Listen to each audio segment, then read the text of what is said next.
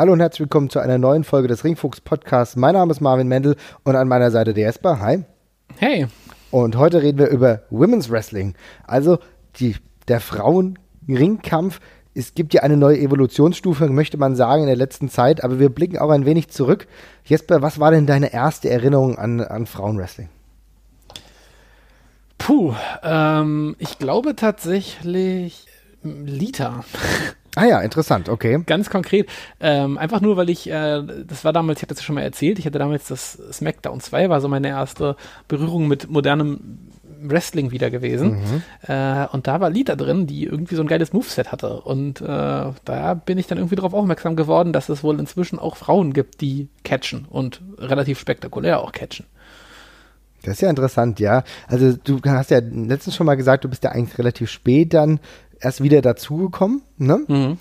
Bei mir war das viel früher. und äh, meine erste Erinnerung an wirklich, also Wrestlerin war würde ich schon sagen, Luna Vachon, mhm. äh, die man vielleicht noch kennt, Gott hab sie selig, jetzt auch leider nicht mehr unter uns weilt, einfach weil sie es eine ganz eigene Persönlichkeit war, hat einen ganz eigenen Look gehabt, natürlich auch wie ihre Vorfahren. Mad Dog Vachon war auch ein sehr eigener Wrestler. Luna Vachon übrigens, wir haben ja unsere eigene Spiele-Rubrik, will ich mal sagen. Da kam sie ja auch vor. Bei WWF Raw hat sie ja, war sie die einzige Frau, mit der man äh, beim Super Nintendo spielen konnte. Jetzt nur mal also das als kleiner Einwurf, aber das war wirklich jemand, der mich zum ersten Mal beeindruckt hat und dann die Fehde Alandra Blaze gegen Bull Nakano. Also wirklich so die frühe mhm. WWF-Zeit, gerade weil Bull Nakano so absolut herausstechend war. Ja, ich habe ja als Kind keine, keine ganzen Shows gesehen oder dergleichen. Mhm. Ähm, darum habe ich halt größtenteils so Highlight-Sachen von den früheren Dingen und so im Kopf. Ne? Also mhm. klar, ich kannte Hulk Hogan und den Undertaker und dergleichen. Aber in der ganz krassen Außendarstellung haben ja die Frauen damals noch nicht äh, einen riesigen Anteil gehabt, sag ich ja. mal. Mhm. Genau, und darum ähm, kam, habe ich dann diesen, diesen Blindspot erst später halt quasi durch das Spiel dann aufgefrischt bekommen und dann später eben, ja, durch noch ganz viele andere Persönlichkeiten, auf die wir bestimmt noch zu sprechen kommen. Das stimmt. Ich, hab, ich denke, was wir generell schon mal festhalten können, ja. dass hier wird ein Podcast, der, mit dem wir das Thema auf jeden Fall nicht abfrühstücken werden können und es wird auch ein Podcast werden mit, mit eklatanten Lücken. Also ich habe mich noch mal kurz in die Geschichte des Frauenwrestlings eingelesen. Hui, der historische Kontext ist sehr, sehr ausufernd, sehr, sehr spannend auch, aber Dinge, in die wir uns groß einlesen müssten, wo wir ähm, da, glaube ich, heute nicht so stark darauf zu sprechen kommen, sondern es geht heute wirklich um unsere Sicht auf die Dinge, ne? Naja, ganz klar. Also ich denke, keiner von uns kann sich hier als Frauenwrestling-Experte bezeichnen, ja, mhm. und es geht eher um unsere Sichtweise. Und ein kleines, es sollte nur einen kleinen Abriss davon darstellen, der vielleicht ansatzweise erklärt, wie es heute zu einer neuen Faszination kommen kann. Ich habe eine Bekannte von mir gefragt, die Sarah Lena, was denn ihre erste Berührung mit dem Frauenwrestling ist. Hören wir da doch mal rein. Mhm. So, dann fangen wir mal an. Also die erste Frage, was war dein erster Berührungspunkt mit Women's Wrestling? Das war, wenn ich mich recht erinnere, Mitte der 90er, ich glaube so 95, 96. Da hat mir mein Nerd-Onkel, von dem ich ja wirklich alles Nerdige vererbt bekommen habe, mir ein super schlechtes Videotape gezeigt mit Scanlines und Rauschen und Flimmern und der Ton war kacke von einem Match zwischen Bull Nakano und Oh, ey, da kannst du mich jetzt drauf festnageln. Ich weiß nicht mehr, wer es war. Auf jeden Fall habe ich ein Match von Bull Nakano gesehen und seitdem bin ich halt einfach verliebt in japanische Wrestler. Ich fand die so geil, weil die halt auch optisch ähm, extrem viel hergemacht hat für mich damals. Sie hat sich ja so verkleidet und angemalt und hatte die Haare irgendwie äh, zu Berge stehen, gelb ja, hat mich halt total fasziniert damals. Und selbst mit der beschissenen Qualität dieses ähm, Videotapes habe ich dann halt angefangen, mit ihm nicht nur die Männer zu schauen beim Wrestling, sondern mir auch das Frauenwrestling reinzuziehen. Und habe dann natürlich auch so tolle Wrestler kennengelernt wie ähm, Vicky Guerrero oder China. Die ist ja einfach mal richtig abgegangen weshalb ich halt auch immer dran geblieben bin bei Women's Wrestling. Die haben halt einfach immer was gehabt. Ich fand auch die Moves immer großartig. Die Männer waren ja immer so ein bisschen träge und schwer und zäh. Die haben sich da halt so ein bisschen hochgehoben, durch den Ring geschmissen. Aber die Frauen, da war halt Speed, da war Tempo, da war Spannung. Die haben sich angezickt und ich fand es einfach total cool. Das hat mich halt als, als Mädchen, als Frau damals richtig gekickt, dass nicht nur die Männer zuschlagen konnten, sondern auch die Frauen. Und ja, wie gesagt, 90er, das war so mein erster Berührungspunkt. Ich bin da dran geblieben. Öfter habe ich natürlich auch mal pausiert vom Wrestling, habe das halt nicht immer komplett verfolgen können. Aber wenn ich es geschaut habe mit meinem Onkel zusammen, war ich absolut begeistert, ja. Ja, interessant. Also auch Bull Nakano im Endeffekt, ne? Aber mhm. über China können wir auch noch sprechen. Das, ich hatte zwischenzeitlich China komplett vergessen. Wie kann mir sowas passieren, ja? Das ist mir gerade auch so gegangen. Witzigerweise war die ja auch in diesem Videospiel extrem präsent. China war also auch mit einer meiner ersten Erinnerungen durchaus, aber das ist mir gerade völlig entfallen. Das ist krass. China auf jeden Fall jemand gewesen, die äh, über Jahre hinweg das auch getragen hat. Ja, also ich meine, hm. wir kommen ja, wenn wir uns jetzt nur WWF-spezifisch, äh, wir hatten gerade über normale, normale in Anführungszeichen Wrestlerinnen gesprochen, wie Alandra Blaze, die versucht hatte, den Women's Title dementsprechend zu etablieren gegen Gegner Luna Vachon. Ähm, Bull Nakano kamen mehrere japanische Ringerinnen. Bull Nakano war immer eine herausragende Erscheinung. Hat auch damals das Joshi, also das japanische äh, Frauenwrestling bestimmt. Ähm, und jetzt dann neuerer Zeit, aber in der Zwischenzeit, muss man ja ehrlich sagen, gab es lange Jahre, wo Frauen eher das Objekt der männlichen Begierde waren, muss man so, sozusagen, gerade so in der Attitude-Era, da war nicht wirklich mit Frauenwrestling im eigentlichen Sinne. Nee, wirklich nicht. Das ähm, einer der Hauptgründe für mich, warum diese Zeit halt auch sehr, sehr schlecht gealtert ist, wenn man sich heute versucht anzugucken. Ich äh, ganz viele Peinlichkeiten damit drin und äh, ja, für mich auch immer ein Stück weit unverständlich, wer sowas, wer sowas sehen will.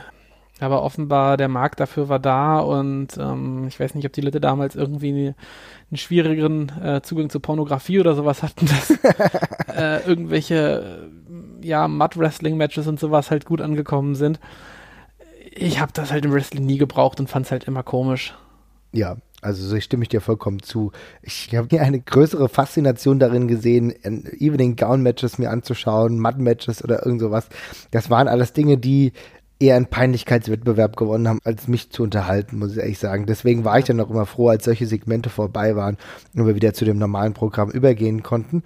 Aber irgendwann hat die WWE wahrscheinlich das entweder erkannt oder hat zumindest erkannt, dass es, dass das Rad sich so weit gedreht hat, dass es nicht weiter gedreht werden kann.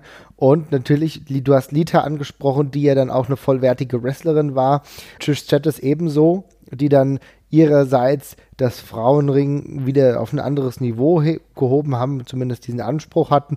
China ja auch zwischenzeitlich, die aber dann in den Männerbereich auch übergegangen ist, weil sie halt teilweise zu dominant war. Also ich erinnere mich an WrestleManias, wo sie noch um den Frauentitel gekämpft hat, aber genauso auch um den Intercontinental Title, natürlich aufgrund ihrer Einmaligkeit, ihrer Statur natürlich. Mhm, auf jeden Fall, ja. ja. Und später hatten wir dann ja noch die zweite Welle, wo das Ganze nochmal so eine kleine Renaissance erlebt hat. Also Trish Stratus hast du angesprochen, aber die, das war ja auch eine Karriere in mehreren Kapiteln, sage ich mal, wo sie dann irgendwann angefangen hat, äh, diese Women's Division wirklich zu tragen. Hm. Ähm, dann kam später Mickey James dazu noch und ähm, Victoria zum Beispiel auch noch. Äh, da hatten wir immer wieder so Episoden, episodenhaft mal so die ersten Aufkommen von so, von so einem ernst gemeinten Versuch, eine, eine Frauendivision wirklich zu etablieren. Mhm. Molly Holly möchte ich unter den Tisch fallen lassen an der Stelle. Das stimmt, auch wenn der Name für damalige Verhältnisse schon schwierig war und ich mich heute frage, warum jemand Molly Holly genannt wird. Aber gut, sie hat ja zur erweiterten Hardcore-Holly-Familie gehört, ja, wie Crash Holly und dann ist das dann auch okay. Ja, die Hardcore-Familie, genau, die, die Hardcore-Holly-Familie. ja, äh, aber immer auch das Problem einer relativ dünnen Besetzung in der Division. Ne? Also in der Regel hatten wir drei, vier Frauen, die äh, gut wresteln konnten und dann noch ein, zwei Hoffnungsträger und dann wurde es aber schon sehr, sehr dünne und daran ist diese ganze, sind diese ganzen Versuche mal ein bisschen gescheitert, glaube ich, ne? dass die Talentdichte einfach nicht da gewesen ist zum damaligen Zeitpunkt. Die Dichte auf gar keinen Fall. Ne? Das ist halt genau der Punkt. Es gab ja in der WCW auch Versuche, die relativ schnell eingestampft wurden. Bei der ECW gab es das zum Beispiel gar nicht. Also da war die WWE dann eigentlich schon der Vorreiter, beziehungsweise um das Ding wieder äh, normal zu etablieren, aber die, die Kaderbreite war einfach nicht da. Das war im Independent-Bereich sicherlich ein, ein, Stück weit anders. Auch eine frühe Vertreterin äh, des Frauenwrestlings, die aber lustigerweise auch oft gegen Männer gekämpft hat, was lustigerweise auch in brutalen Matches war, beispielsweise Mickey Knuckles, ja, jemand, mhm. die ja dann auch oft bei der WXW war, äh, die ihren ganz eigenen Weg gefunden hat. Also es gab diese Wrestlerinnen, die aber an anscheinend entweder nicht massenkompatibel waren, um es mal so zu sagen, oder wo die WWE einfach noch nicht die Akzentuierung drauf gelegt hat, das dementsprechend zu etablieren, wie das heute der Fall ist, worüber wir gleich noch sprechen werden. Ne? Aber ja. du hast ja gesagt, das erste, was du positiv in Erinnerung hattest, war Lita. Äh, hast du so ein All-Time-Fav? Ich muss es tatsächlich unterteilen. Also mhm. ich habe äh, eine weibliche Wrestlerin, die für mich aber so krass weit oben steht, dass ich sie gar nicht als Frauenwrestlerin wahrnehme. Also allgemein ist das eine, ist das eine Unterscheidung, mit der ich die, die ich zugehend aufgebe. Mhm.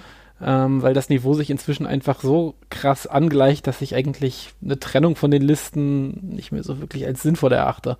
Momentan mag ich äh, Asuka sehr, sehr gerne. Mhm. Äh, ganz, ganz tolle Wrestlerin, auch sehr cool gebuckt, hat einen tollen Look. Da passt für mich sehr, sehr viel. Charlotte ist auch ganz großartig, aber wenn es wirklich um den All-Time-Fave geht, dann ist das für mich Manami Toyota. Oh, okay. Alles klar. Das ist ähm, natürlich ganz weit oben. Also, und das ist genau der Punkt. Ich möchte nicht sagen, dass das eine gute Frauenwrestlerin ist, weil die gehört für mich zu dem Besten, was es jemals gegeben hat. Also ich habe, äh, ich kann da mal ganz kurz meine, ich habe da eine relativ lustige Geschichte zu. Und zwar habe ich Manami Toyota, ähm, wie viele meiner Wrestling-Idole, erstmal in einer ganz anderen Form kennengelernt, nämlich in Form eines Videospiels. Und Manami Toyota war äh, damals, es gab damals so Wrestling-Manager-Spiele, falls du die noch kennst. Mhm, klar. Äh, unter anderem, das, äh, es gab damals Promotion Wars und was ich immer gespielt habe, war Extreme Warfare Deluxe. Da hat man quasi die Rolle eines Bookers übernommen, hat sich Talente vom freien Markt geangelt und die halt in Shows verwurstet. Und ich habe mir immer diesen komischen japanischen Wrestler namens Manami Toyota geholt. Mhm. Weil der so unfassbar geile Werte hatte und mit jedem geiles Match machen konnte. Dann habe ich also Extreme Warfare Deluxe, das war immer mein Champion und dergleichen und ich habe gar nicht darauf geachtet, dass das eine Frau gewesen ist. Also ich hatte, hm. ich war sehr progressiv, damals schon in, in, den Early 2000s quasi, eine Frau als World Heavyweight Champion. Naja, hat es auch hergegeben, ne? Ja, exakt. Und dann habe ich irgendwann halt mal geguckt, wer das eigentlich ist und habe dann halt Videos von ihr gefunden und dergleichen. Und ich war komplett geplättet. Und also damals einfach auch aus dem Grund, dass ich nicht wusste, dass es so eine Art von Frauenwrestling überhaupt gibt. Das, die, hat, die haben ja im Grunde, also dieser, dieser Yoshi-Style, der war ja äh, im Grunde äh, nicht zu unterscheiden von dem, was man sonst äh, von den Männern halt gesehen hat. Ne? Es war genauso, war teilweise härter, es war genauso athletisch oder athletischer, extrem schnell teilweise auch und hat ungeheuer echt gewirkt auf mich einfach, auch im Vergleich zu Männerwrestling. Ja, also ich bin wirklich kein Experte, was Yoshi Wrestling angeht, da müssten wir andere Leute fragen. Aber das, was ich gesehen habe, war, dass du in der gleichen Weise unterschiedliche Stilarten hattest, dass du genau. äh, eine, ein, ein Niveau hast, damals hattest, heute immer noch hast, gerade wieder durch Stardom und so, was gleichwertig ist, aber was aber auch akzeptiert wurde. Und das ist immer so ein Punkt. Wir können noch so tolle Matches präsentieren, wir können noch so gute Shows präsentieren. Das alles lebt natürlich von der Akzeptanz des Zuschauers. Und die war in Japan immer relativ hoch. Und das ist, da ist natürlich der ganz krasse Unterschied zu den USA, wo wir auch sagen müssen, dass es dort Frauenwrestling gab, im Konstrukt der WWE beispielsweise, ja. das oft aber emotional für viele Fans abgefallen ist, was ein ganz markanter Punkt ist, dass es über Jahre hinweg nicht funktioniert hat. Da kommt so ein bisschen die Frage für mich auf, äh, ja, es ist im Grunde die Frage nach, was war zuerst da, das Huhn oder das Ei? Wir haben ja vorhin darüber gesprochen, dass die Talentdichte einfach äh, mhm. in den Staaten nie so hoch war oder lange Zeit nicht so hoch gewesen ist. Ne? Mhm. Das liegt natürlich schlicht und ergreifend auch daran, dass ich glaube, viele dafür die, die Nische für sich aber nicht gesehen haben, weil es gab einfach nie groß Frauenwrestling. Warum sollte ich dann als Frau anfangen, Wrestling zu lernen? Klar, ich kann darauf hoffen, dass ich die bin, die das Ganze revolutioniert und salonfähig macht, aber wahnsinnig wahrscheinlich ist das jetzt, sage ich mal, nicht. Ne? Ja. Ähm, dann guckt man in die Early 90s nach Japan und die Talentdichte ist absurd. Ja. Sie ist wirklich völlig absurd ich habe im Zuge der Recherche für diesen Podcast nochmal durchgesehen, was da für Namen sind, ist einfach nur unfassbar. Wir haben da Manami Toyota, wir haben Lioness Asuka, Chigusa Nagayo, ähm, Aja Kong, Bull Nakano und dergleichen. Es hört nicht auf und das sind alles nicht nur für damalige Verhältnisse gute Frauenwrestler gewesen, sondern die gehören äh, auch rückbetrachtend noch zu, zur absoluten Elite im Wrestling. Also genderübergreifend. Ganz klar. Aber für mich ist halt, wenn ich jetzt im Vergleich zu, äh, zu den USA dann halt sage, das waren aber eigene Shows. Und da ist nochmal der Unterschied, ne? Das heißt, du hast auf jeden Fall ja, eigene klar, Shows gehabt. Ja, ja, okay. Ja, exakt, aber du wärst ja in den, du wärst ja in den, in den Staaten niemals auf die Idee gekommen, so eine Show zu machen. Das ja. ist ja die Sache. Wahrscheinlich meine, nicht so ohne weiteres, ja. ja. Ich meine, ähm, klar, diese Sachen kann man in der Show etablieren, aber dass man, dass man das so gemacht hat, das war ja einfach nur die Tatsache, dass man nicht mehr als, ich sag mal, fünf, sechs, sieben gute Leute hatte, die das machen könnten, während in Japan es möglich war, damit eine Promotion zu füllen, die die kommerziell erfolgreich war. Definitiv. Das ist halt auch so. genau der Punkt. Ja, äh, an, andere Akzeptanz, sage ich mal, ne? aber natürlich. Ja, und dementsprechend, ähm, genau, da, da wollte ich gerade noch drauf zu sprechen kommen, aber dementsprechend eben auch eine Infrastruktur, die das erlaubt hat. Ne? Da gab es dann eben Wrestling-Schulen, die äh, speziell für Frauen halt ausgelegt waren ne? und mhm. die halt wirklich diese Yoshi-Wrestler ausgebildet haben die ganze Zeit definitiv, ja. Und äh, gibt es ja auch diese großartige äh, Doku noch, Gea Girls, ne? Mhm. Könnten wir eigentlich, äh, wenn wir die finden, auch mal in die Shownotes hängen, ne? Auf jeden Fall, die gibt es bestimmt bei YouTube inzwischen, mhm. äh, die einfach ganz genau zeigt, wie da die Ausbildung von den, von den weiblichen Wrestlern abgelaufen ist. Und äh, ja, wir wissen, in Japan ist das Wrestling-Training sehr hart, aber wir können, glaube ich, festhalten, für die Frauen war es teilweise noch ein ganzes Stück übler. Und die hatten da dieses normale Business-Mindset schon sehr verinnerlicht, ganz offenbar. Und das merkt man eben daran, wie die Akzeptanz auch einfach war. Ja, kann man ganz gut genau so sagen. Ne? Ja. ja, aber nochmal zurück, wenn wir jetzt uns wieder von dem japanischen Frauenwrestling entfernen, wieder äh, zurück ins amerikanische. Du hast ja jetzt schon einige Namen genannt. Ich muss sagen, gerade die du aktuell genannt hast, auf die werden wir ja gleich noch kommen. Aber von früher, habe ich einen ganz anderen Ansatz. Also wenn ich jetzt mir darüber Gedanken machen müsste, wer wäre denn mein All-Time-Fav, da komme ich aus einer ganz anderen Richtung und da komme ich noch nicht mehr nach äh, in, in die USA, wo mir damals auch vieles missfallen hat. Da muss ich wirklich in Europa anfangen. Das ist so absurd, es klingen mag, aber für mich das erste Mal richtig hineingezogen in ein Frauenmatch oder in einen Frauenkonflikt war ich de facto in Europa, beziehungsweise genauer gesagt bei der GSW und habe hier eine Wrestlerin kennengelernt namens Wessner, die mhm. für mich das Frauenwrestling in Europa definiert hat zu der Zeit.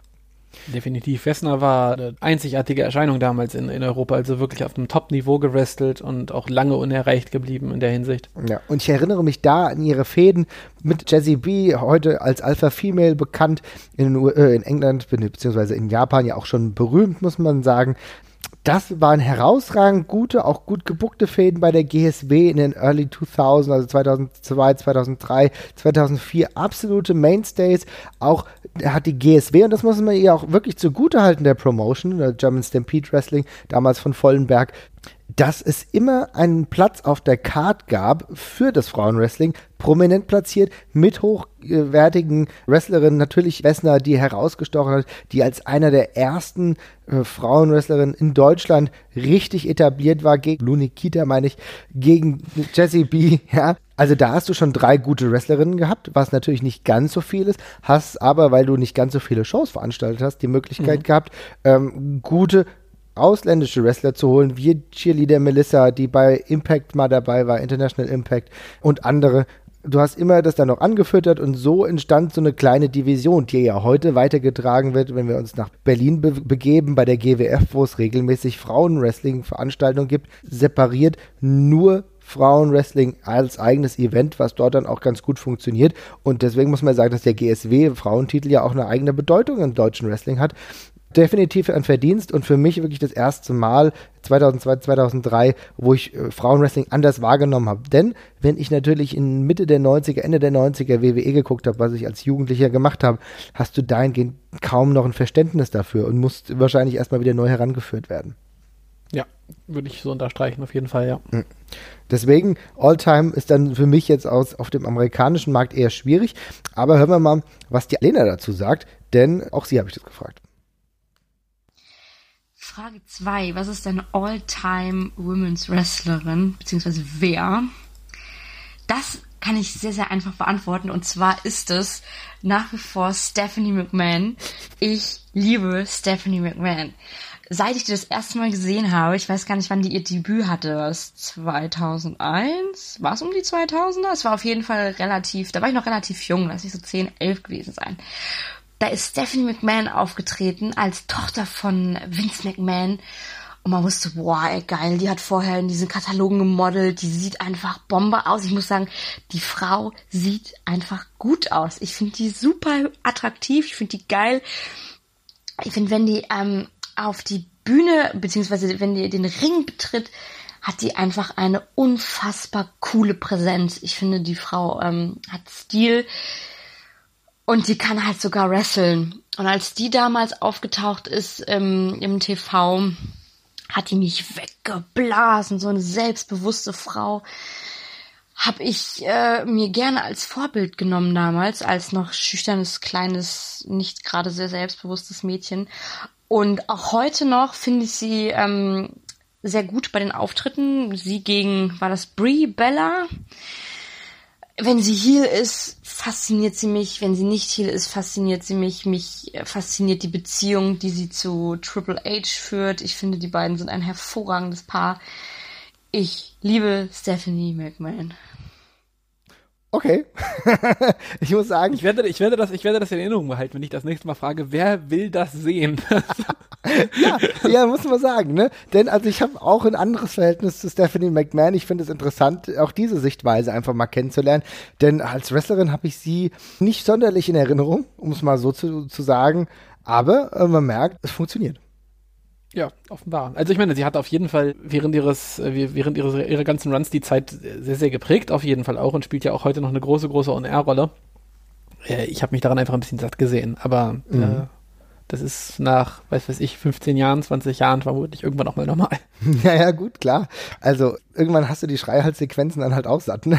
Mhm. Aber so merkst du, äh, was für mich ein sehr interessanter Aspekt war, äh, den die Sarah Lena da beschrieben hat, dass Stephanie McMahon auch irgendwo eine Vorbildfigur war, woran ich jetzt nie gedacht hätte. Aber dass äh, auch sie mit ihrem Charakter jemandem dazu verhelfen kann, zu sagen, ja, das finde ich geil, das ist eine coole Darstellung, so gefällt mir das, so finde ich das als, als junges Mädchen auch klasse. Warum nicht? Also wenn das das ist, was es bewirkt, dann hat es ja alles richtig gemacht. Ne? Und es ist ja nicht Definitiv. nur bei, ist ja nicht nur bei, bei äh, Stephanie McMahon der Fall. Und da schlagen wir ja jetzt die Brücke zu dem aktuellen Konzept, zu den aktuellen Shows auch, denn viele Wrestler, die heute im Ring sind, Bailey zum Beispiel oder Sasha Banks, das waren alles Wrestling-Fans, die ihre ersten Favs genau in der Zeit hatten, die du zum Beispiel beschrieben hast. Also bei Elita, bei äh, ja, Trish AJ Lee zum Beispiel. AJ Lee, ja genau. Die hat ja auch, war ja ganz großer Fan vom damaligen ja. Women's Wrestling. Ne? Und das ist schon toll. Das heißt also trotz dieser, so würde ich sagen, im Retrospektive Dürreperiode des Frauenwrestlings in den USA gab es trotzdem, die sich daran ein Beispiel genommen haben und jetzt diese neue Generation eigentlich mitprägen. Auf jeden Fall, und da kann man sich ja dann ähm, zumindest äh, ganz, ganz große Hoffnung machen, was denn ähm, jetzt daraus gerade entsteht, wenn man Frauenwrestling teilweise in, in Main-Event-Matches packt und so eine schöne, ja, doch schon relativ hohe Talentdichte jetzt gerade momentan hat. Also es ist natürlich immer noch ausbaufähig, aber wenn du, wie du schon gesagt hast, ich meine, aus, aus, da ist aus sehr wenig sehr viel entstanden und ähm, jetzt ist es noch ein ganzes Stück mehr geworden. Ich kann mir schon vorstellen, dass da jetzt einige Mädchen mehr gerade Wrestling gucken und dann ähm, vielleicht einen Platz für sich mal irgendwie äh, erträumen und dergleichen. Da bin ich absolut sicher. Also, also auch wenn du dir die sozialen Medien so ein bisschen anguckst, welche Entwicklung da auch stattgefunden hatte. Also Wrestling ist ja nicht mehr nur das reine ja, äh, Dudes-Geschäft, ne, wo lauter bierbäuchige Wrestling-Fans da sitzen, da gibt es wahrscheinlich immer noch viele, ja. Aber es ist halt mittlerweile eine eher durchmischte Situation, wo sich auch viele Frauen einfach zu Hause fühlen und auch sagen, ja, aber das gucke ich mir auch gerne an, weil es halt nicht und äh, weil es halt nicht dieses typische Schlammcatchen mehr ist, wo du vielleicht als Frau eher peinlich berührt bist, weil du hier im Endeffekt nur ein Objekt bist. Ja, und mittlerweile ist es einfach konzeptionell eingebunden in eine große Show. Und ich erinnere an WrestleMania 32, was für mich, glaube ich, der wirklich Knackpunkt war, wo das beste Match des Abends ein Frauenmatch war, ja, zwischen, mhm. äh, zwischen Sascha Banks, zwischen Charlotte, das für mich im Endeffekt hier ein ganz klarer Wandel stattgefunden hat, denn mit dem Entrance der drei, das war herausragend. Ich meine, für, für, für Sascha Banks kam einfach mal Snoop Dogg raus und hat gesungen, ja, und alle drei Entrances waren hochwertig und das war für mich das Positivste bei der vergangenen WrestleMania.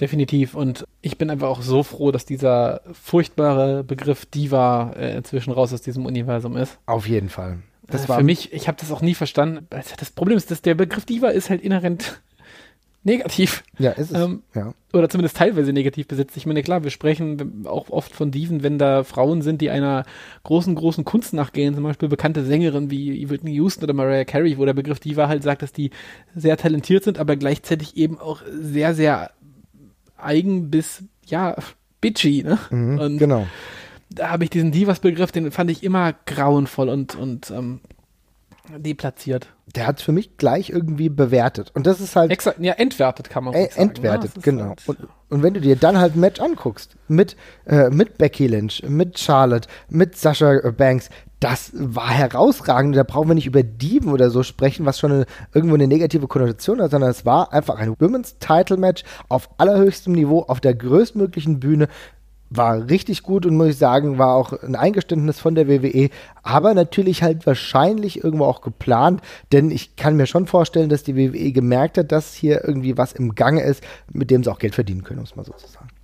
Ja, definitiv, aber ähm, sie haben jetzt eben einfach mal die Talente da und was mir halt am besten gefällt an der Sache ist, dass man inzwischen auch die Charaktere da hat, ne? Also mhm. und es sind keine es sind keine peinlichen Gimmicks, die da fahren, es sind halt doch schon relativ starke Persönlichkeiten, die sie inzwischen darstellen. Also fast alle von den Frauen, die momentan unterwegs sind, finde ich auf ihre Art und Weise spannend oder haben zumindest einen, einen spannenden eigenen Charakter. Ich meine, klar, wir haben wir haben Charlotte und und äh, Sasha Banks, wir haben auch Bailey zum Beispiel, die alle komplett unterschiedlich und eigen sind. Ja ähm, und dann auch, auch noch viel Platz für Weiterentwicklung bieten.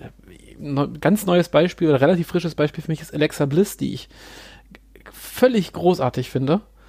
Im Ring jetzt für mich noch nicht die Riesenoffenbarung, aber bei allem, was sie eben am, am Mic anstellt und dergleichen, ist ganz toll, hat einen ganz tollen Charakter für sich entdeckt und gefunden.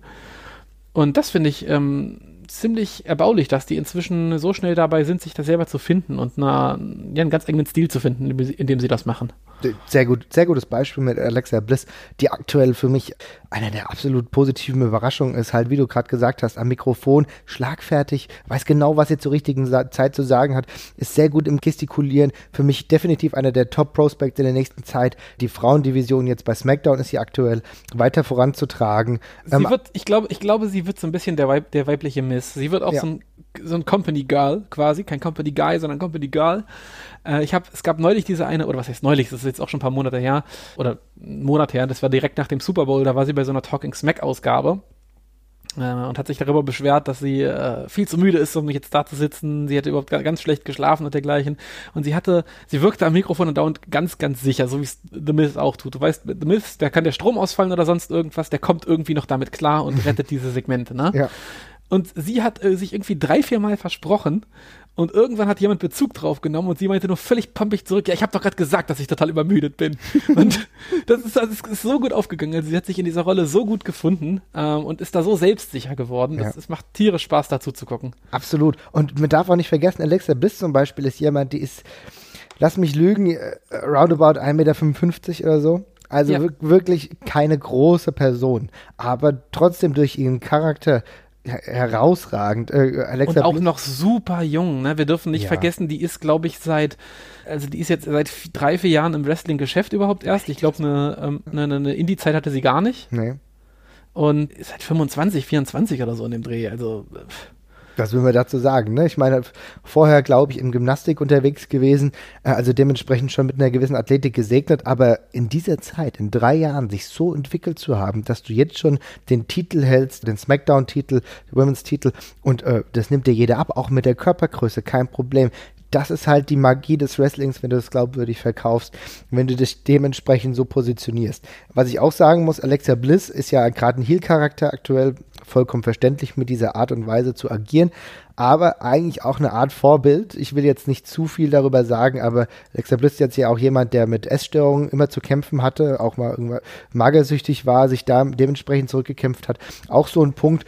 Es geht viel und das ist, denke ich, ist heutzutage 2017 einfach wichtig, wenn es um Female Empowerment geht, wenn es auch darum geht, ein anderes Körpergefühl einfach für sich zu bekommen und auch eine selbstbewusste Lebenshaltung zu haben. Ich denke, da ist es mehr denn je der Fall, dass weibliche Wrestlerinnen dazu beitragen können, dass Frauen sich in dieser Welt auch irgendwo zu Hause fühlen ich finde, das ist ein ganz, ganz wichtiger Punkt und ich würde da gerne noch mal ganz kurz drauf eingehen. Ich meine, Frauen, oder nicht Frauen, sondern Mädchen gucken, äh, sch schauen, werden da genauso zu denen aufschauen, wie wir das als Jungen auch getan haben und das cool äh, gefunden haben und das zu imitieren versucht haben. Ne? Und die werden von, ich meine, das sind alles schöne Frauen, darüber müssen wir gar nicht reden. Das ist immer noch ein optisch geführtes Business und genau wie die meisten Männer zumindest Minimum akzeptabel bis, äh, bis herzzerbrechend schön aussehen, äh, ist es bei den Frauen halt genauso. Ne? Ja. Und ähm, die Mädchen werden zu den Aufschauen und umso wichtiger ist es, dass, da man, dass man da eben auch eine soziale Verantwortung übernimmt. Und ich finde, das merkt man da ganz extrem. Also ich erlebe die ganzen Frauen, die gerade in der WWE sind, als super empathisch, was das angeht. Und man merkt, dass die da aufgrund ihrer eigenen Vergangenheit als Fans auch einfach genau wissen, welche Verantwortung sie da übernehmen. Mhm und übernehmen können. Und ähm, das, das finde ich von ganz vielen großartig. Das habe ich auch von Sasha schon gesehen, von Bailey auch. Bei Alexa ist es mit der, mit der äh, Eating Disorder-Geschichte halt auch noch so. Das ist großartig und das ist extrem wichtig. Finde ich auch. Und auch Becky Lynch darf man in dem Kontext nicht außen vor lassen. Becky Lynch auch schon sehr, sehr lange dabei eigentlich. Ne? Ist ja selber noch relativ, ja, ich würde mal sagen, noch relativ jung, aber ist ja auch schon oft im Indie-Bereich gewesen, auch schon mal in Deutschland ja. aktiv gewesen, mittlerweile roundabout 30. Äh, damals hieß sie noch Rebecca Knox. Also hat schon lange Erfahrung, saugt aber aktuell ihren WWE-Run auch komplett auf. Und wenn du mal bei Instagram guckst, wie viel von anderen Fans sie geteilt wird, sie hat ja so ein bisschen ähm, diese Steampunk-Richtung gehend. Und das ist natürlich ja. auch immer ein guter Ansatz für Fans, sich dann auch dementsprechend ein bisschen zu verkleiden. Das teilt sie immer fleißig. Also, das ist schon eine richtig coole Angelegenheit und ist definitiv auch eine positive Weiterentwicklung in die richtige Zeit. Ich habe ähm, die Sarah Lehne auch mal gefragt, wie sie die aktuelle Entwicklung sieht. Hören wir da mal rein. Mhm. Die aktuelle Entwicklung gefällt mir sehr gut. Ich gucke gerne das Frauenwrestling tatsächlich. Ähm, manchmal sogar lieber als die Männer, weil, äh, wie ich schon gesagt habe, haben die Frauen für mich einfach nochmal so ein bisschen, bisschen extra Fahrt in ihren Kämpfen. Und momentan finde ich, dass auch einfach sehr gute Stories geknüpft werden. Alexa Bliss gefällt mir außerordentlich gut. Ich mag auch Natalie Neidhart. Die Bella Twins sind für mich eh immer irgendwie ein Favorit, seitdem ich Total Divas geguckt habe, was mich ja auch völlig äh, fasziniert hat vom, vom ersten Moment an. Ich finde, das Frauenwrestling hat auf jeden Fall ähm, in den letzten Jahren die Qualität beibehalten und sogar gesteigert in manchen Sachen. Natürlich die Kostüme, die Stories werden einfach vernetzter. Mir gefallen auch die, die Verknüpfungspunkte beziehungsweise diese Story-Anker mit den männlichen Wrestling-Stars wie äh, Becky Lynch, Dean Ambrose eine Pizza anbietet und so. Ach, das sind einfach diese Kleinigkeiten, die einfach, finde ich, momentan gut funktionieren. Und wen ich halt einfach auch sehr, sehr feier, ist, ähm, ist Asuka, äh, aka Kanako Urai. Die schlägt für mich halt in dieselbe Kerbe wie Bull Nakano damals. Ich finde, die ist optisch einfach sehr cool. Die ist Japanerin. Ich finde, Japaner haben nochmal so ein, so ein extra Moveset drauf. Die Japaner sind ja eh völlig abgespaced. Hm. Die sind ja nicht von dieser Welt. Mm. Und da gucke ich halt auch einfach sehr, sehr gerne zu. Ähm, auch gerade bei den japanischen Kämpfern. Aber ansonsten äh, gefällt mir die Entwicklung gut. Ich gucke mir die Kämpfe gerne an. Mir gefallen die Frauen beim Wrestling nach wie vor sehr, sehr gut. Und ich freue mich über alle, die kommen. Selbst wenn es so eine beschissene Eva Marie ist, die ihren Kampf abbrechen muss, weil ihr BH aufgeht. Selbst die hat ihre Berechtigung, weil sie halt einfach, die entertainen halt. Die Frauen entertainen, die entertainen nicht nur mit ihren knappen Outfits, sondern auch dadurch, dass die einfach was drauf haben im Ring. Und ähm, ja, mein Respekt. Also ich verfolge es wirklich nach wie vor sehr gern. Mhm. Ja, einige interessante Namen wieder genannt. Über Natalia haben wir zum Beispiel noch gar nicht gesprochen.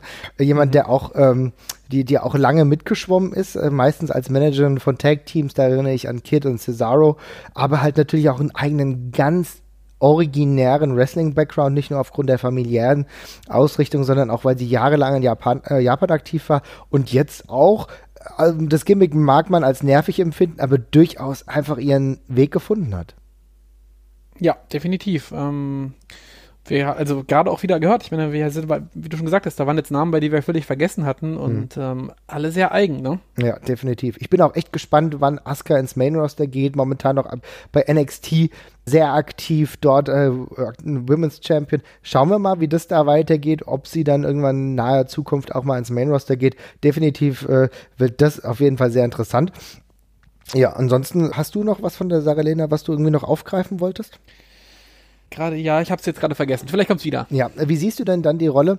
Eva Marie wurde ja jetzt eben angesprochen. Es gibt ja durchaus noch diese Charaktere, die eher auf, die, auf das allein optische setzen. Also ich meine, mittlerweile haben, sind ja selbst die Bella Twins äh, richtig gute Wrestlerinnen. Ja, also das war ja in den letzten Jahren jetzt schon so, die sich ja nochmal ein richtig beide einen richtig großen Sprung gemacht haben, was man nicht vergessen darf und was ich auch denen echt hoch anrechne. Die wären nie die allerbesten Wrestlerinnen, aber ich muss schon sagen, wie sich das in den letzten Jahren entwickelt hat, ist eine sehr, sehr beachtlich positive Entwicklung. Ja, und definitiv, und dann ist es für Leute wie Eva Marie und sowas ist immer noch mal ein Platz. Ne? Also ich meine, genau wie wir, wie inzwischen die wrestlerische Qualität in der WWE allgemein extrem angezogen hat, es ist trotzdem noch ab und zu ein Platz für einen ganz normalen Big Man, der jetzt äh, keine beeindruckenden Sachen am Ring macht. Und ja. genauso ist es in Ordnung, wenn es unter 20 guten Wrestlerinnen eine gibt, die sich halt dadurch definiert, dass sie eben die Entertainerin ist. Das kann dann sogar sehr witzig werden. Genau, ja. Also das, passt, das passt schon. Also ich, wie gesagt, das Wichtigste für mich ist tatsächlich einfach, dass eine hohe Variation drin ist bei den Leuten. Und nur dann macht so eine Division halt auch richtig Sinn, wenn wir verschiedene mh, ausgeprägte Charaktere haben, die wir auch, die nicht nur durch irgendein dummes Gimmick halt jetzt äh, dann anders wirken, sondern eben wirklich ganz eigene Personalities haben. Und das haben sie sehr schnell und sehr gut geschafft, auch wenn mir das Booking, was da gerade durchgezogen wird, teilweise nicht so gefällt. Mhm. Aber es liegt nicht an den, an den Frauen und wie sie, wie sie ihre Charaktere spielen, sondern ähm, es ist wirklich nur wirklich das Booking, womit ich teilweise Probleme habe. Ja, ja. Und ähm, wir haben ja jetzt immer Nikki Bella. Aber sehr, ach, übrigens, aber sehen wir, ja. sehen wir es positiv. Also Charlotte, Charlotte und äh, Sasha Banks kriegen ja quasi das John Cena und Randy Orton Treatment. Also ja, genau. Ein, immer, immer, wenn keinem mehr was einfällt, wresteln die einfach gegeneinander. Insofern ist das vielleicht auch ein Zeichen von Wertschätzung. Ich weiß es nicht. ja, also auf jeden Fall. Ne? Die beiden, die jetzt zum Beispiel Hell in a Cell Match schon bestritten haben, was ja auch eine positive Weiterentwicklung ist, wo du sagst, okay, wir haben ja letztens über Gimmick-Matches schon gesprochen, aber trotzdem ist es nochmal eine besondere Wertschätzung, wenn zum allerersten Mal auch zwei Frauen in, der, in dem Käfig gegeneinander antreten, wo du sagst, okay, wir wollen die auch auf ein gleiches Niveau heben, finde ich per se erstmal eine sehr gute Sache. Ich habe ja eben über Nikki Bella äh, gesprochen.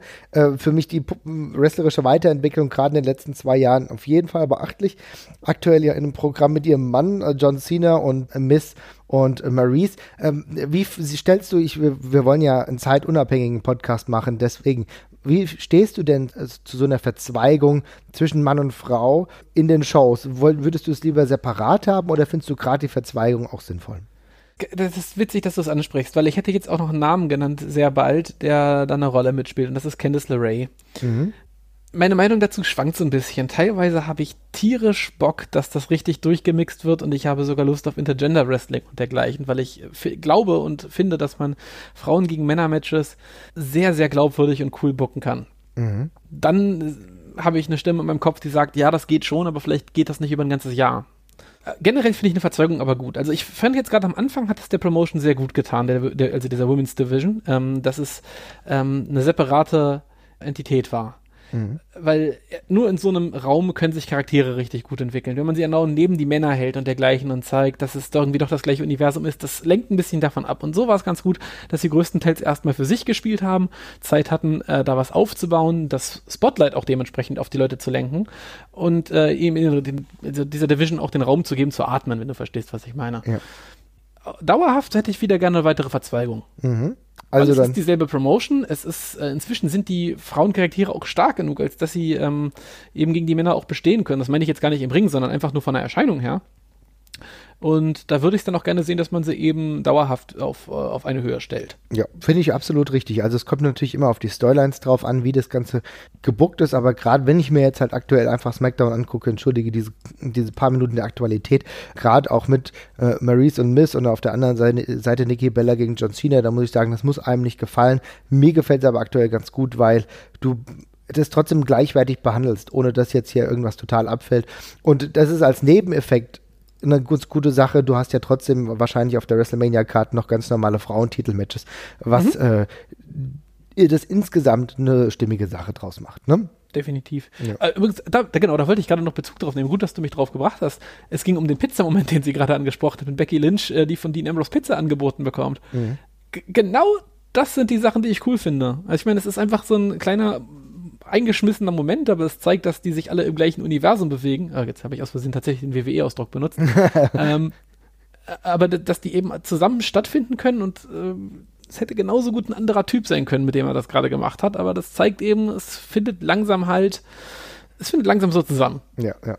Das ist richtig. Ja, ich würde sagen, wir haben ja den äh, WWE-Bereich hier einigermaßen gut abgedeckt. Über Total Divas will ich ehrlich gesagt nicht sprechen. ich, gu ich guck's nicht, ich kann wirklich nichts dazu sagen. Ich, ich also. guck's auch nicht. Ich habe schon gehört, vielleicht hört uns Josie, schöne Grüße. Er hat ja über einen gewissen Zeitraum mal reingeschaut und fand es teilweise sehr unterhaltsam. Ich bin nicht so der Scripted Reality-Typ, auch wenn ich Wrestling gucke. Aber ähm, das soll jeder für sich entscheiden. Ich kann dazu gar nichts sagen. De dementsprechend wird es hier nicht thematisiert. Ich hoffe, das ist für euch ja. okay. Aber vielleicht gibt es ja einen eigenen Total Bellas oder Total Divas Podcast. Ich schau mal und dann verlinke ich gerne. ich dachte gerade schon, du willst, dass wir einen machen. Nein. Oh Gott. Nein. Gut. Nein, definitiv Danke. nicht. Ich habe ja eben schon lang und ausführlich über den äh, europäischen Bereich des Women's Wrestling gesprochen, mit sehr positiven Entwicklungen. Damals GSW, mittlerweile GWF. Aber du merkst trotzdem, es entwickelt sich gerade, wenn wir auf ganz Europa gucken, entwickelt sich schon einiges. Es gibt viele englische gute Wrestlerinnen. Hier zum Beispiel Tony Storm genannt, die ja mittlerweile auch bei Stardom in Japan aktiv ist, auch dort den, einen der Titel hält. Ähm, es gibt viele, Nixon Neville zum Beispiel, die momentan auch sehr äh, präsent bei Progress. Ah, Tony Storm kommt natürlich nicht aus Großbritannien, aber ist dort immer relativ oft aktiv. Aber natürlich hat sie halt auch eine Verwurzelung hier gehabt. Ja, war ja auch ich wollte gerade sagen, es geht, ja, es geht ja darum, wo sie angefangen haben. Ja. Da war der Durchbruch äh, ja tatsächlich auf Europa oder genauer genommen UK. Ja, muss man sagen. Ne? Also ich meine, natürlich, du hast vollkommen recht, sie kommt eigentlich aus Neuseeland, was dann die auch keine Entfernung zu japanischen Promotions ist. Ist natürlich anders. Ne? Aber äh, Tony Storm war ja auch immer relativ lang schon bei der WXW. Wenn wir darauf jetzt gehen, ich glaube 2015 das erste Mal bei der WXW gewesen, dann mhm. auch immer wieder präsent, neben anderen Ligen, wie ich gerade schon gesagt habe, Progress und so weiter, war sie, glaube ich, auch schon mal. Und da stellt sich halt die Frage, wenn wir uns aber das europäische Frauenring so einigermaßen angucken, wir haben jetzt gesehen, Strigger zum Beispiel, ein guter Kollege von uns, der war ja letztens in äh, UK und hat sich dort auch eine reine Frauenshow angeschaut. Frage, die sich jetzt mehr aufdrängt. Äh, wie sieht es denn da aus? Denn wenn ich mir die WXW angucke, ist es halt, da hast du Melanie Gray, die sich über die Jahre einfach etabliert hat, aber aktuell ist es halt an sich noch relativ dünn. Ja, ich glaube, das ist halt auch ein. Tony Storm ist halt schwer geworden äh, zu bekommen, glaube ich, mhm. teilweise. Ne? Das, ist, das ist dann halt, also ich meine, wir reden hier wirklich von einer Handvoll von Wrestlern, dann ist halt ein Abgang schon ein extrem harter Schlag. Ja. Und ähm, ja, ich bin ansonsten, muss ich ganz ehrlich sagen, nicht so top informiert, was den, was den europäischen Markt angeht. Also du hast schon gesagt, wir haben jetzt zum Beispiel noch Nixon Newell und dergleichen. Keine Ahnung, ob die, ob die schwer zu bekommen sind. Mhm. Äh, Gerade ist es halt, glaube ich, noch sehr schwer damit äh, was zu machen. Also es ist einfach, es, die Namen sind sehr vereinzelt auffindbar, würde ich sagen. Ja, und es ist natürlich auch so, bringt dir auch nichts, wenn du nur Leute fremd buckst, finde ich. Ne? Ja. Du musst ja eine eigene Division von dir heraus, von deiner eigenen Promotion aufbauen. Und da ist es natürlich so, gerade in Deutschland ist es nicht einfach äh, das halt aufzubauen. Du merkst ja, es dauert eine Weile, bis das ein oder andere auch männliche Talent erstmal hochkommt, muss genügend Shows haben. So ist es ja auch bei Frauen. Ich weiß, es gibt die ein oder andere Frau in der WXW Academy. Da können wir gespannt sein. Es gab ja auch, glaube ich, demnächst noch Female Tryouts da können sich einige versuchen. Es gibt immer wieder die Talente, wenn du rausschaust, wenn du mal bei der ACW guckst, wenn du zum Beispiel bei der äh, Promotion von Alex Wright schaust, auch da gibt es weibliche Athleten. Wir haben, ich habe eben schon die GWF genannt, natürlich, die werden aber eher so Balance-bound sein, ja. Trotzdem, es gibt das ein oder andere Talent, aber bis dieses zarte Pflänzchen weiter wächst, ist es halt noch ein weiter Weg und da muss man ja sagen, hat sich Melanie Gray durch alle Widerstände durchgekämpft, auch jetzt vielleicht nicht das natürlichste Wrestling-Talent, das es gibt, aber hat ihr ihren Spot einigermaßen gefunden. Wie es jetzt halt da weitergeht, muss man abwarten, weil wenn du halt keine Gegnerin hast, ist es schwierig, deinen Platz zu finden. Aber die Zeit wird es zeigen. Ich denke aber dadurch, dass halt auch die WWE mittlerweile relativ präsent wieder in äh, Europa ist, in Deutschland ist, wird es bestimmt auch hier mehr Wrestlerinnen oder mehr, mehr Frauen geben, die sagen, ich würde selber mal ganz gerne ringen, ich würde mich mal ganz äh, gerne ausprobieren. Vielleicht werden wir das in fünf bis zehn Jahren dann dementsprechend sehen. Ja, also ich denke auch, das Beste wird in der Hinsicht tatsächlich noch kommen. Die Früchte dieser, der Arbeit von den Wrestlerinnen, die jetzt gerade so, so krass präsent sind, das, das kommt alles noch. Und ähm, ich hoffe, dass, dass man es in Europa und gerade bei der WXW beibehält, dass man eine Möglichkeit findet, das, das weiter durchzuziehen. Das ist der Punkt. Mhm. Das hoffe, hoffe ich wirklich sehr, dass sich da noch ein, zwei, drei Talente auftun. Man war ja auf jeden Fall bemüht, da Leute zu finden, ganz offen auch. Ja. Und ich hoffe, es, ich hoffe, es klappt. Es ist eine schwierige Sache, aber es ist eine sehr lohnenswerte ähm, Investition, das durchzuziehen, glaube ich. Ich denke auch. Und das ist halt genau der Punkt. Das heißt, du musst in dieser etwas schwierigen Phase dann trotzdem auch immer was anbieten, dass du halt allein zeigst, Frauenwrestling hat hier seinen Platz, auch wenn es keinen eigenen Titel gibt, was momentan auch total widersinnig wäre, weil mit ein, zwei Frauen würd, brauchst du keinen eigenen Titel dafür in der Promotion, finde ich absolut Exakt. verständlich. Aber, Aber, du musst das Thema aktuell halten, weil sonst fängst genau. du halt jedes Mal wieder bei Null an. Genau, und, und deswegen ist es auch so wichtig, dass Wrestlerinnen wie Melanie Gray halt einfach regelmäßig in den Shows sind, um, auch, auch wenn es gegen anderweitige Gegner geht, äh, Alpha Female war ja zuletzt auch da, das war ja auch eine ganz gute Angelegenheit, die, glaube ich, die Women's-Veranstaltung der WXW im letzten Herbst auch für sich entscheiden konnte. Fünf Fatal war das damals. Also das ist schon gut so, wenn du immer so ein paar hast, damit du auch diesen jungen Frauen, die auch selbst zum Wrestling gehen, zeigst, da ist ein Platz für euch, ihr könnt jederzeit gerne bei uns anfangen und dann wird sich das entwickeln. Es dauert, aber das hat wir bei allem gedauert, auch wenn du dir das Männerwrestling in Europa betrachtest, ist die Leistungsdichte ja heute auch höher, als sie vor 15 Jahren war. Ne? Also, Exakt, das wollte ich gerade auch nochmal sagen. Auch da hat sich die harte Arbeit einfach ausgezahlt und das ist nicht so lange her, da gab es in der Promotion äh, kein einziges oder äh, nur eine Handvoll von eigenen Talenten, die, von denen man gedacht hat, okay, vielleicht wird aus dem mal irgendwann ein anständiger Wrestler. Ne? Mhm. Äh, heute reden wir da von anderen Sphären. Da sind Leute wie Francis Caspin und Bobby Gunster, wo wir sagen, das sind jetzt schon sehr solide Leute. Ja wir gucken mal, wo die Reise noch hingeht.